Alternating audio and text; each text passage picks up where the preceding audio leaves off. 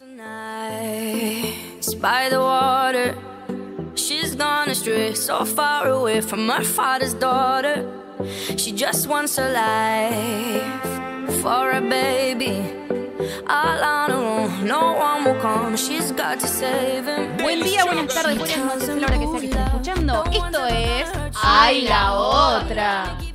Bueno, nos volvemos a presentar. A mi derecha está Sabrina Pascual, a mi izquierda Camila Díaz Paz. Que gente escuche esto y tome nota.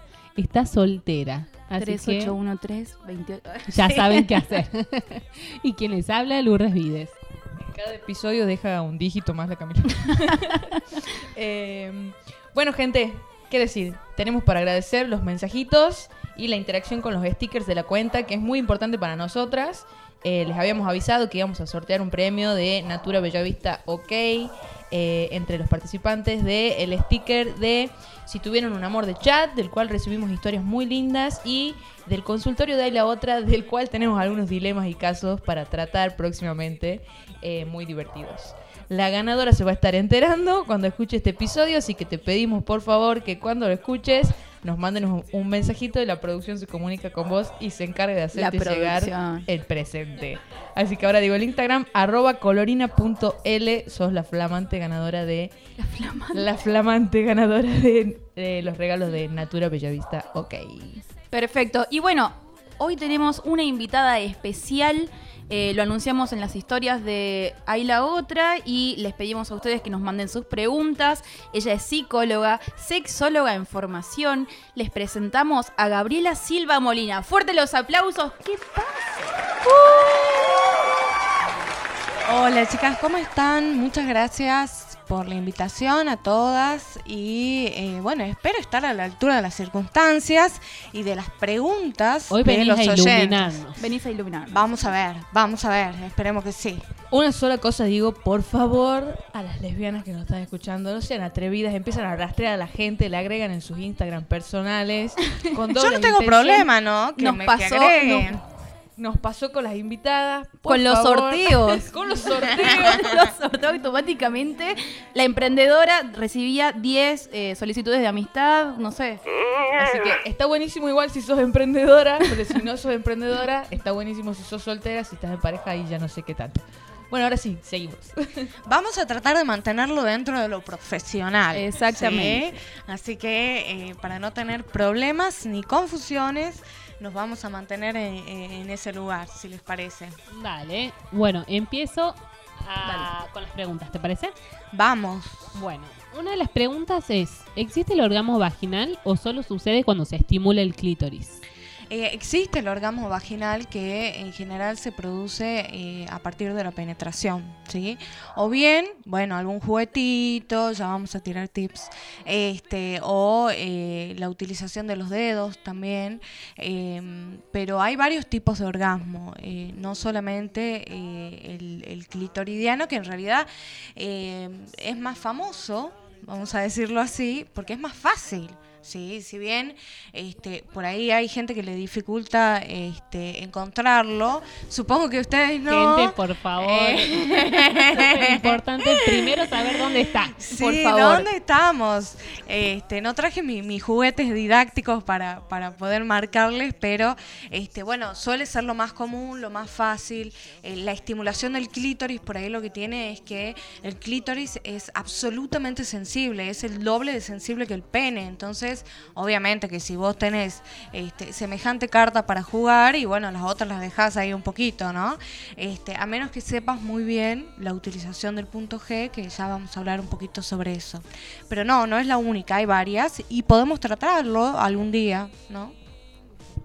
De una, para eso necesitamos que la gente también deje un poquito la vergüenza de lado y se anime a preguntar porque es necesario esto. O sea, que nos pregunten con todos los mayores detalles posibles, cosa que también sepamos cómo contestar. Te leo la siguiente pregunta que, que nos hacen por acá. ¿Está naturalizada la autosatisfacción? Eh, y bueno, supongo que esa no es una pregunta que tengo que responder yo, ¿no? Pero te diría que eh, hay un alto porcentaje de gente que se autoestimula, eh, lo cual me parece maravilloso porque el placer sexual es un derecho, ¿no? Eh, lo que sí sucede, eh, me parece, eh, personalmente es que a través de la historia de los últimos años eh, recién se está naturalizando que la mujer se masturbe. Toda la vida se han masturbado las mujeres, a ver.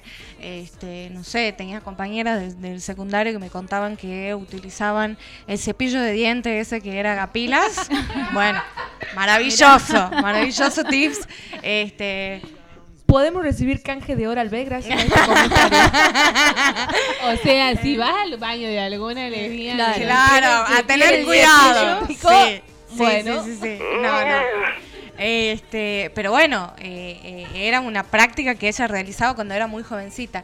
Creo que lo que se, ha- se está naturalizando es que las mujeres este, también eh, nos autosatisfacemos, ¿no? Eh, y me parece que tiene que haber eh, más naturalización, si se quiere, aún. Este, pero, pero bueno, el hombre, a ver, eh, siempre ha estado como, como presente. Hay eh, un, un comentario que me, que me gustaría hacer, que yo siempre lo digo cuando, cuando hablo de masturbación, este, que es que Cleopatra, eh, sí, Cleopatra, la misma Cleopatra, eh, utilizaba este, como una funda y le ponía abejas adentro para introducírsela en la vagina y que las abejas con, con- con- La vibración, digamos. Claro, obviamente que no queda una hijona ahí, digamos, pero este, justo le quedaba, ¿viste? Eh, pero utilizaba eso como una forma de masturbación, ¿no? Y eso es un, un acto histórico. Entonces, piensen ustedes que estamos hablando que desde el principio eh, la práctica sexual y el placer sexual está naturalizado, pero que viene la sociedad a tirarnos este, eh, toda la mierda encima, ¿no? De pronto Entonces- me interesa la apicultura. ¿De qué murió? Picada por una abeja. No digan dónde. porque- Después de este interesantísimo dato histórico, eh, seguimos con la otra pregunta y es, soy torta pero me gusta mucho el porno hetero. Otra también pregunta fue, soy torta pero me gusta el porno gay, o sea, dos hombres, digamos.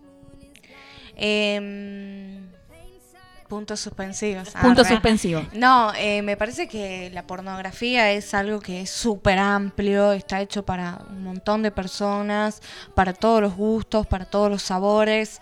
Este, entonces no hay ninguna dificultad ni ninguna problemática que una persona se excite viendo a una pareja heterosexual si, si de repente es homosexual, ¿no? Entonces me parece que, que es totalmente natural. Eh, lo que sí, bueno, si ya hay una cuestión que es un poco más profunda, que tiene algo que, algo que ver con la problemática, bueno, vaya a terapia. Este, pero si solamente, claro, este, pero si solamente se trata de eso y eso le funciona y eso lo excita eh, y eso le excita, perdón, este, me parece que es totalmente funcional. Vuelvo a repetir, acá la mi militancia es el placer sexual, este, eh, siempre que uno no, no comprometa al otro, ¿no? Y, y ver porno es como algo eh, súper sano y saludable. Obviamente que no vamos a estar haciéndonos la paja, si me permiten, todo el día viendo porno, pero si lo usa de vez en cuando, el material que les guste y que les venga bien está perfecto. Y hay un montón de material, ¿no? Que hay material también incluso en la pornografía que ya se debería sacar, que tiene que ver con eh, las, la- las chicas que van a la escuela La o violación. las violaciones, La hay, hay de, de, sí, de, de- de- de madre con el hijo, o sea, situaciones que ya eh, eh, entran en un plano complejo de eh, agresividad sexual, Claro. que bueno, eso es otro tema, pero mientras sea todo saludable, perfecto, sigan. ¿A vos, Sabri, qué tipo de, de porno te gusta? ¿Qué porno consumís, Sabrina? Eh, no consumo porno. Difícil de creer. con Bueno, pero en que puedo realidad- llegar a ser. pero no, no. no sé por qué. De una. Yo te lo explico. Ah, ahí está. Gaby, tu sexóloga. Eh, no, en realidad las mujeres tienden a excitarse mucho más con lo auditivo que los hombres. Fíjense Ah, mira. que el porno es mucho más consumido por los hombres, efectivamente, porque, le, o sea, por ejemplo, una relación sexual, no vamos a entrar mucho en esto porque no les interesa, pero en una relación sexual de una pareja heterosexual, este, y, y- y por ahí la velita, la ropa interior y todas las cuestiones, es como que juegan este, y, y ponen ahí un toque, ¿no? Este, mm, eh, entonces lo que quiero decir con esto es que los hombres se excitan mucho más a través de lo visual y las mujeres a través de lo auditivo. Por eso es muy importante también cuando se dicen cosas al oído, todas esas cuestiones, o los cuentos eróticos que también Ah. se utilizan como forma de, es una forma de, de- de pornografía, digámoslo así, para estimularse. Este, entonces quizá por eso no te gusta el porno. Sí, sí. Igual, Igual, hay que tiene, seguir probando. tiene su base médica de fundamento, apoyo totalmente. Eh, una cosa que cuando dijo esto de lencería y todas esas cosas se me vino a que a mí me encanta la lencería y de paso podríamos mencionar que tenemos una novedad para las seguidoras. Exactamente, tenemos eh, un sorteo de eh, Reina Victoria. Digamos, la ganadora tiene 3 mil pesos de regalo para comprarse en Reina Victoria lo que quiera. Vamos a dejar, vamos a sortear. ¿Qué tal si sorteamos entre eh, todos los, los comentarios de este de la placa de este episodio? Estoy. ¿Listo? Bueno, Sí. vamos a vamos a sortearlo así entonces. Bueno, otra pregunta que nos hicieron es que alguien dice que solo acaba estando de porro. ¿Por qué? ¿Tenés alguna...? Eh, y tengo muchas teorías, voy a dar una nomás. Este, en realidad eso es algo para tratarlo específicamente, porque bueno, hay que ver si solamente es de porro o, no aprobado otras circunstancias también. Este, pero la marihuana es como un estimulador físico también, ¿no? Entonces eh, vuelve el cuerpo mucho más sensible, eh, uno se vuelve mucho más sensorial, entonces es posible, ¿no? Lo vamos a poner como hipótesis, que la razón eh, por la que llega al orgasmo es porque está mucho más sensibilizada que en una situación eh, diferente. Pero de todos modos es posible también que se esté sugestionando, ¿no? O sea, Claro. de alguna Sí. forma es como no llego si no me fumo un porro este y, y tal vez, eh, bueno, es algo a trabajar, es justamente hacer Eso- un ejercicio para modificarlo. Eso iba a decir que es como... Es el conocerse también a uno. Capaz que yo acabo, ma- no sé, más rápido o mejor si hago ciertas cosas y capaz que Camila en otras cosas. Entonces eso también creo que es una cuestión de conocerse y conocerse los gustos también. Exacto. Por supuesto, eh, lo que vos estás diciendo es que es muy subjetivo. Claro. ¿sí? Y el autoconocimiento efectivamente es muy subjetivo. Y es una práctica que tenemos que aprender a realizar todos, porque eh, efectivamente lo que nos permite es que eh, conozcamos nuestras propias zonas erógenas y que podamos comunicar este, a la pareja, cual fuese, este, o a las parejas, este, cuáles son las zonas más sensibles o más placenteras del cuerpo. Si nosotros no conocemos nuestro cuerpo, más allá de las zonas normales y comunes que ya Claro. todos sabemos, pero este, por ahí, no sé, hay alguien que le excita que le toquen la planta del pie, qué sé yo. De una. Este, eh, y eso poder comunicarlo en pareja es, es- es muy importante. Entonces el autoconocimiento arriba, porque además también da placer sexual, que como decimos, estamos militando eso. Ganan todos ahí. o sea, y sí. Claro, y sí, obvio. Datazo.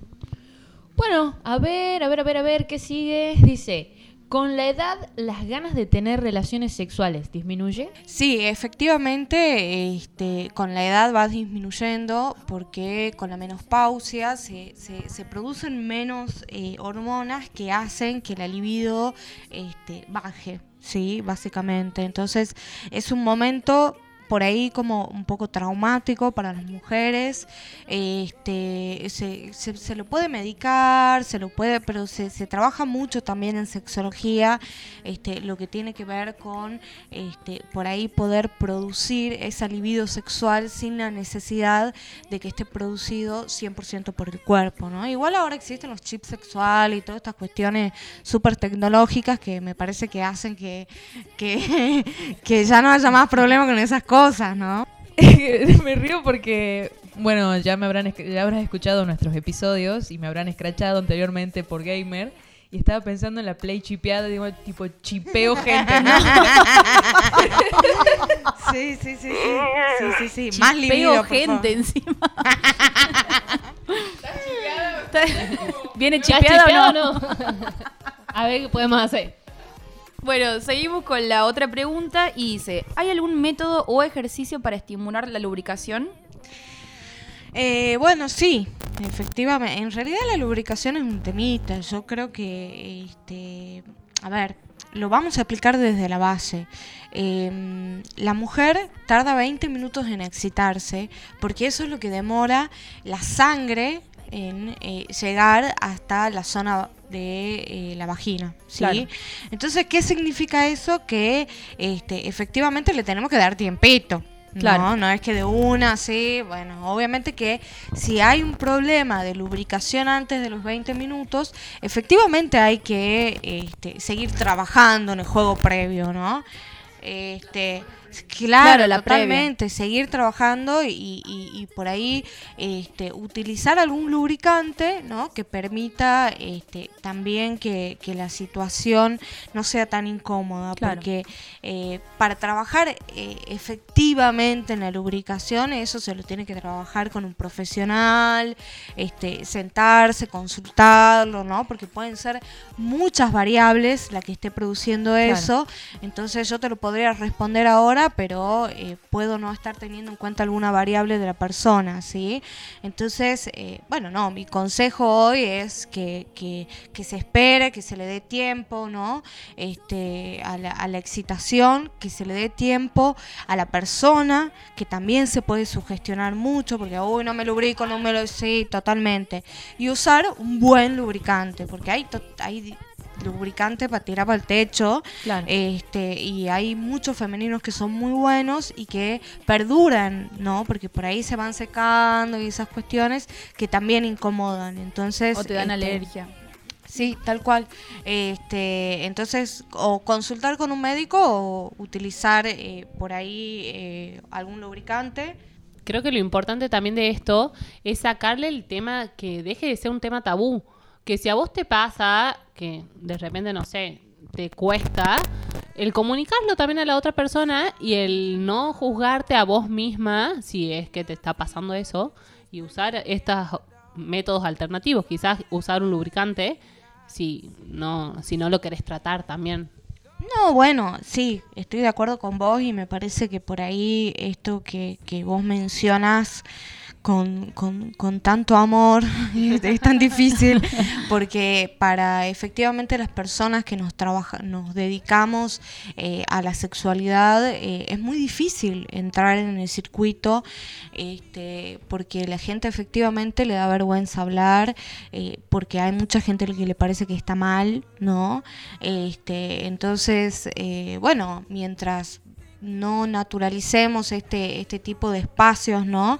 Que dicho sea eh, eh, de, de paso, se los agradezco, porque en algún punto es eh, primero revolucionario, ¿no? En tanto y en cuanto este, no todo el mundo tiene la posibilidad de consultar este, y sacarse, porque es sacarse un peso de encima, o sea, tal vez para, para, para la producción sea una pregunta, pero del otro lado hay una persona que efectivamente está teniendo un problema y que quiere solucionarlo y que necesita solucionarlo, ¿no? Una, Este, sí. Y la sociedad no, eh, no acompaña. Entonces, que haya espacios que acompañen este, a, a toda la sociedad en realidad, pero, pero bueno, en este caso ustedes, este, cómo acompañan, me parece que, que, bueno, que ese es el camino y que lo que hay que ir trabajándolo durante años. Así que vos lo decís con mucho amor y yo te lo digo con, con, con, con- con mucho trabajo y mucho esfuerzo en redes y, y- y poder como comunicar, ¿no? Que justamente lo Claro. que estamos haciendo. Bueno, después otra pregunta que tenemos dos sobre este tema, así que se me hace que es importante. Es sobre el squirt. Ujú. Dice, ¿qué tan común es y si a todas las mujeres les pasa? Bueno, eh, ¿qué tan común es? No sé. bueno, está bien. Eh, con respecto al squirt, eh, bueno, no sé si todo el mundo sabe qué, qué significa. Como palabra, etimológicamente, significa dirán ustedes qué. ¿Qué? Claro, estamos ahí como ¿qué? Chorro. Chorro. Sí, así. Eh, claro, sí. Por favor, que Sabrina, el micrófono. Sabrina, ¿por qué sabes qué significa? Espera, espera, que no, creo que no se escucha. Pokémon. Gente, ahora sí no me habla nadie nunca más. O sea, O sea, yo me estoy cagando de risa acá. Eh, necesitamos saber por qué sabes qué significa la palabra. Porque, porque sé inglés, por supuesto. No, no. Eh, por el Pokémon, por Squirtle. Sí, no se rían, yo también he jugado, el sábado estuve viendo la película. Este, y jugaba cuando era chiquita. sí, Salen mejores sí. amigas de acá. No, y no solamente que jugaba cuando era chica, sino que tenía eh, esos gráficos horribles, así blanco y negro, y tenía que salir a buscar No, Pokémon. No. sé qué edad debo haber tenido. Bueno, vamos con el Squirt. Sí, Dale. va, va, volamos, Eh, volamos. Bueno, el squirt significa chorro, echar un chorro, ¿sí? Este, por más que no suene muy lindo, pero básicamente es eso, se refiere a la eyaculación femenina que se produce durante el orgasmo y que durante muchos años ha estado, diría todavía, este, relacionada directamente con el hombre, porque el hombre es el que eyacula, es como la Claro. mujer no puede eyacular. Este, y al principio lo que pasaba es que este, cuando había algún tipo de eyaculación, la gente se ponía como muy nerviosa, o la gente, bueno, las personas se ponían como muy nerviosas porque decían, ¿qué es esto? ¿no? Porque no se sabía si era orina, si era agua, si, ¿no? Bueno, es un, un conjuntito de todo, este, eh, eh, que, que viene por, por, por las vías urinarias, ¿no? Entonces, efectivamente, la eyaculación es dificilísimo llegar, ¿sí? Pero les tiro un, un as de esperanza que este, básicamente tiene que ver con que es algo que se entrena, ¿sí? ¿Cómo se entrena? Dirán ustedes. ¿Cómo se no- entrena? No lo dicen. este, se entrena eh, a partir de la estimulación del punto G. Sí, que me imagino que ustedes deben ser capísimas, capas, este, pero eh, me voy a dedicar como dos segunditos, si ustedes me permiten, este, porque hay como mucha gente también que no sabe dónde queda el punto G, ¿no? Este, y está acá a la vuelta. Llega a la puerta y pregunta por este. No, bueno, el punto G, para que ustedes sepan eh, que es muy importante saber dónde queda, yo siempre hago, y ustedes me van a acompañar, la seña de ponemos los dedos como el vení vení. Estamos haciendo todas. Sí, ¿sí? acá estamos haciendo. Ponemos los dos, dos deditos, porque uno nos quedamos cortos, este, los dos dedos y la seña, obviamente lo introducimos en la vagina, en la parte superior de 3 a 5 centímetros más o menos, arriba, ¿sí? cuando hacemos la seña del vení vení, ahí se encuentra el punto G. Cuando nosotros vamos estimulando el punto G, ¿qué le pasa al punto G? ¿Qué le pasa? ¿Qué le pasa al punto G? Se pone esponjoso. Eso iba a ¿sí? decir. Se Iba a pone compararle con una comida. con una comida. También, de- decilo, decilo que te escuchen. Al final yo Dale. soy la única acá que pasa Sí, vergüenza. un, mo- un mondongo, algo así. Un mondongo, sí, sí, sí, sí. Bueno, Ponerte en guiso. Este, bueno, eh, el punto G eh, se inflama y, así resulta más sencillo encontrarlo.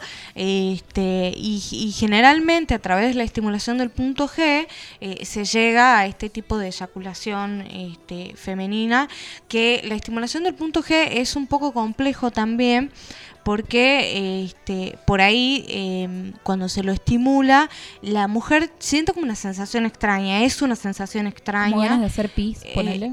O- Sí, eso iba a decir, como ganas de... Parece que está experimentada. Este, también iba a decir que, no sé si alguna ha tenido algún orgasmo de punto G, este, pero es como eh, la estratosfera, como Claro, arriba, digamos, o sea, no se compara con absolutamente nada. Yendo Este, todos a tocar el... Creo que deberíamos subir como la plaquita del De- dedo. de- del dedo, vení, vení. Yendo. Si sienten algo como el mondongo, está bien, es por ahí. Es por ahí, es por ahí.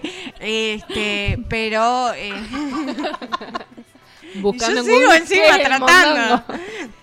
Este, perfecto, Bueno, sí, es, es difícil por eso, porque da por ahí sensaciones de orinar. Este, es una sensación extraña, pero la diferencia del- del- de la estimulación del orgasmo de punto G es que es un, un orgasmo eléctrico. Diría yo. Es como que se te electrifica todo el cuerpo.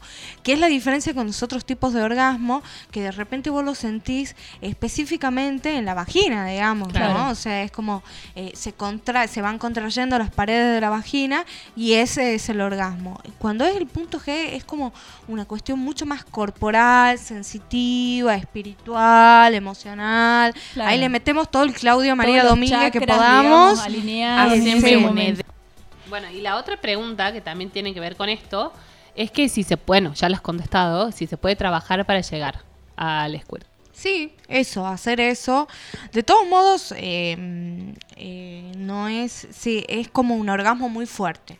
Eso es lo que diría. La eyaculación femenina se llega ante un orgasmo muy fuerte que, que está muy trabajado y que muy traba cuando yo digo muy trabajado en términos sexuales o de placer sexual, tiene que ver con el autoconocimiento. ¿No? Con la posibilidad de efectivamente saber cómo responde nuestro cuerpo ante determinadas e- estimulaciones que nos permitan placer sexual. Claro. Simplemente. Yo una vez leí, eh, también googleando sobre este tema, donde decía que eh, una de las cuestiones, digamos, como para llegar más fácil a, a un squirt, digamos, era, eh, bueno, estimulando el punto G, estimulando el clítoris al mismo tiempo, pero tenía que ver también con una cuestión de sentirse, eh, o sea, onda de la cabeza, sentirse como tranquila, como sentirse, eh, ¿Jada? claro, relajada, digamos, básicamente. Puede ser, o te hace una pregunta que capaz que, no sé, no tiene nada que ver.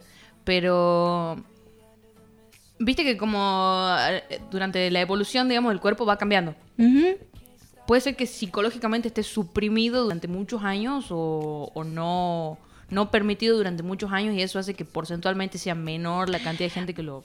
No, yo no creo que tenga que ver con una cuestión eh, fisiológica, creo que tiene que ver con una cuestión sociológica, Claro. ¿no? Es decir, eh, la sociedad no nos ha permitido a las mujeres vivir el placer sexual como realmente lo deberíamos haber hecho desde el principio. Entonces, eh, hemos, muchas mujeres han anu- anulado efectivamente algunas funciones del cuerpo. Con respecto a lo que decía Cami acá, efectivamente, sobre todo la mujer, tiene que tener un, un estado, a ver, piensen ustedes que cuál es el órgano sexual más importante que tiene la persona. La cabeza. Bien, bien, la cabeza del... No, mentira, mentira. No, sí, el cerebro. O sea, el sí, pero no. Eh, el cerebro. Claro. Efectivamente, el cerebro es el órgano sexual por excelencia. Entonces, este, lo que nosotros tenemos que tener en cuenta, sobre todo para las mujeres, es que tiene que existir como una predisposición mental sexual al placer. eh, antes que una predisposición fisiológica. Claro. ¿sí? O sea, es como que la mujer se tiene que mentalizar, se tiene que, que contextualizar por ahí, este, antes que, que, que, fisiológicamente Claro. esté excitada. Porque sí te puede pasar que estés excitada, este, eh, así de la nada, de repente te pasa, qué sé yo, pero para un encuentro sexual, qué sé yo, este, es como, como, como muy importante el espíritu sexual que uno tiene. Obviamente Claro. que si vos estás bajoneado, estás angustiado o lo, o lo que fuese, este, no vas a tener el mismo timing que, que, que si te acaban de ascender o te has tomado dos vinos. Bueno, hicimos varias preguntas. Creo la que verdad estuvieron muy buena sí, esta charla. Yo Ah. quiero preguntar esto. Uy, o la, sea, Cami, la Cami siempre tiene alguna pregunta, una lesbo pregunta. Medio random ahí, medio me escondo. No, te, te hago una pregunta que eh, como psicóloga, sexóloga, quiero saber. Esta cuestión de que lo pregunto realmente en todos los programas, a todas las invitadas, le- básicamente les pregunté a todas. Realmente te preocupa, digamos. Me Es preocupa- algo que está ahí latente. Me preocupa un montón, pero porque es algo que lo vivo a diario. Universalmente se dice, es más, hasta se hace eh, parodias, digamos, sobre el lesbianismo y sobre la- las problemáticas de, que ocurren, y es que las mujeres lesbianas están todas con todas.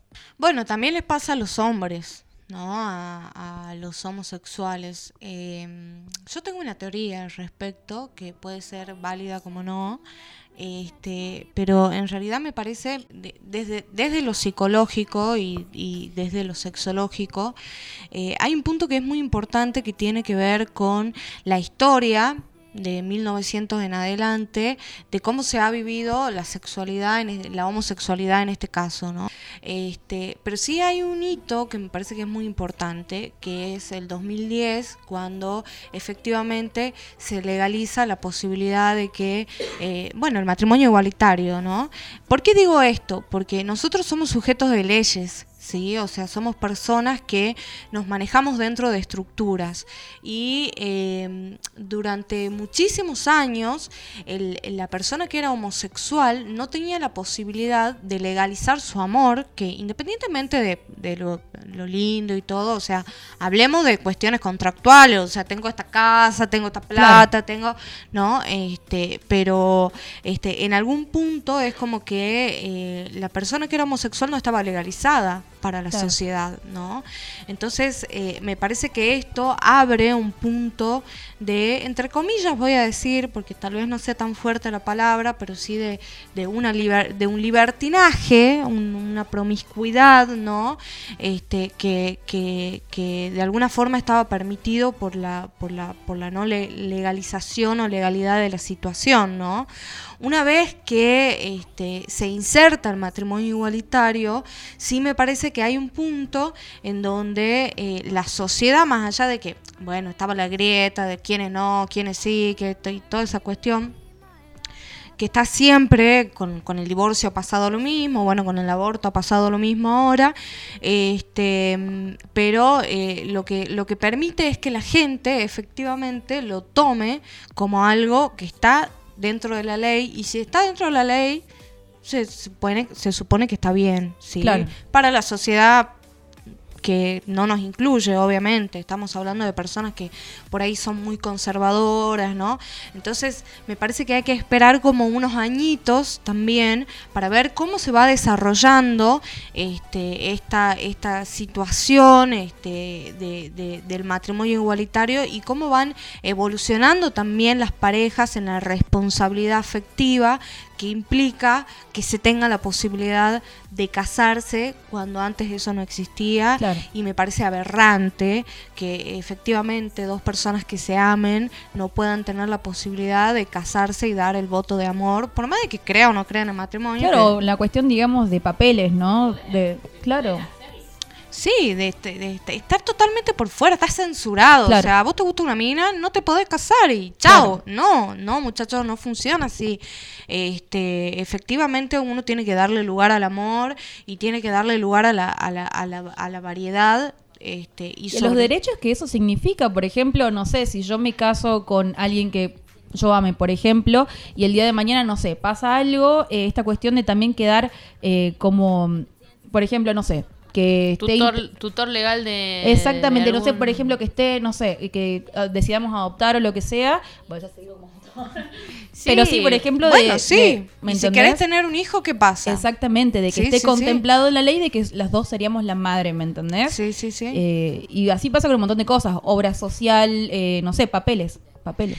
Cleopatra se metía abejas en Claro. la concha y tuvimos que esperar dos mil años para esto. Sí, Sí. tal cual, tal Sí, cual. sí, sí. Entonces, este, bueno, esa es mi teoría y, y- y efectivamente pienso que, que, que si hoy la discusión de este, la, la responsabilidad afectiva está sobre la mesa, eh, seguramente este, eh, este acontecimiento eh, debe tener algo que ver en, en- Claro. en- en que se haya presentado la posibilidad de discutirlo, ¿no? Bueno, eh, y esto que decías vos de, de cómo ha ido cambiando las cosas a través del tiempo, nos preguntábamos nosotras si sigue existiendo o vemos nosotras en las generaciones más chicas que la etiqueta de ser lesbiana no sigue tan eh, fuerte como quizás nosotras hoy decimos Lourdes, no sé, eh, mujer lesbiana, como que yo me, me considero así. Eh, Claro. ¿Cómo va cambiando todo eso? Bueno, la etiqueta te la, Claro, te por estás poniendo eso. vos. Por eso. Claro. Pero quizás, eh, porque para mí es necesario por todo Toda mi historia, recorrido de eh, en todo esto. Mira, eh, primero voy a aclarar dos cosas. Eh, la primera es que lo que estaba diciendo recién, este, me parece que queda clarísimo que obviamente es para parejas eh, monogámicas, ¿no?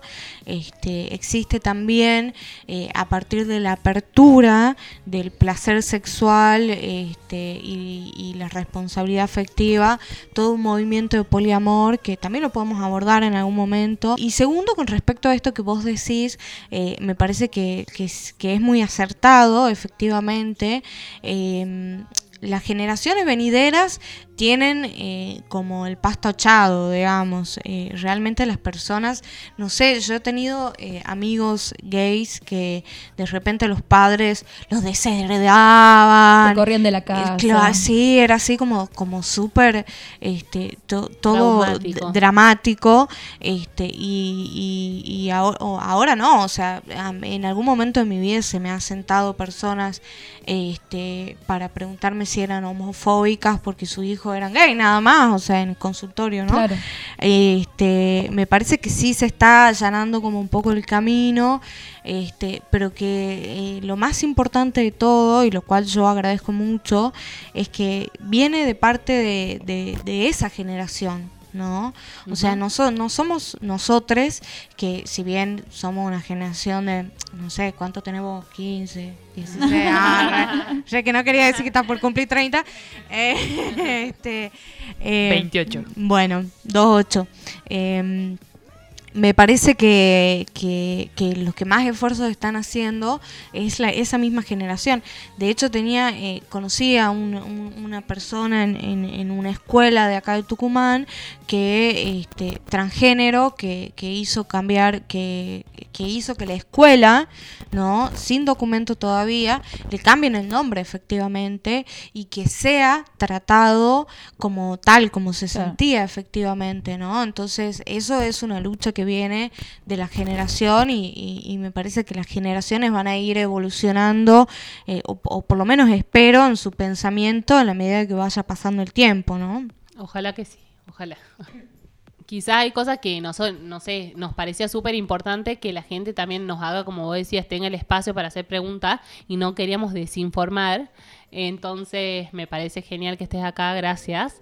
Eh, y no, la verdad que para mí el tema esto de, de la sexualidad es como algo muy que hay que dejarse ser y hay que sacarse todos los pensamientos heredados que la gente O por- o socialmente que por ahí son tabúes, Claro. digamos, porque están como dichos que tienen que ser tabúes, ¿no? de una y nada y empezar a hablar de todos estos temas para que la gente también sienta el si tiene alguna pregunta tenga el espacio y nada Sí, a- aparte, bueno, lo- les contamos a nuestras oyentes de que vamos a tener también, eh, digamos, la visita de Gaby eh, en alguno uno que otro episodio, ¿no? Abrimos consultorio Abrimos, sexológico. exactamente, abrimos me, consultorio. me- me pueden seguir en arroba sic Gabriela Silva Molina, que ese es mi Instagram eh, profesional.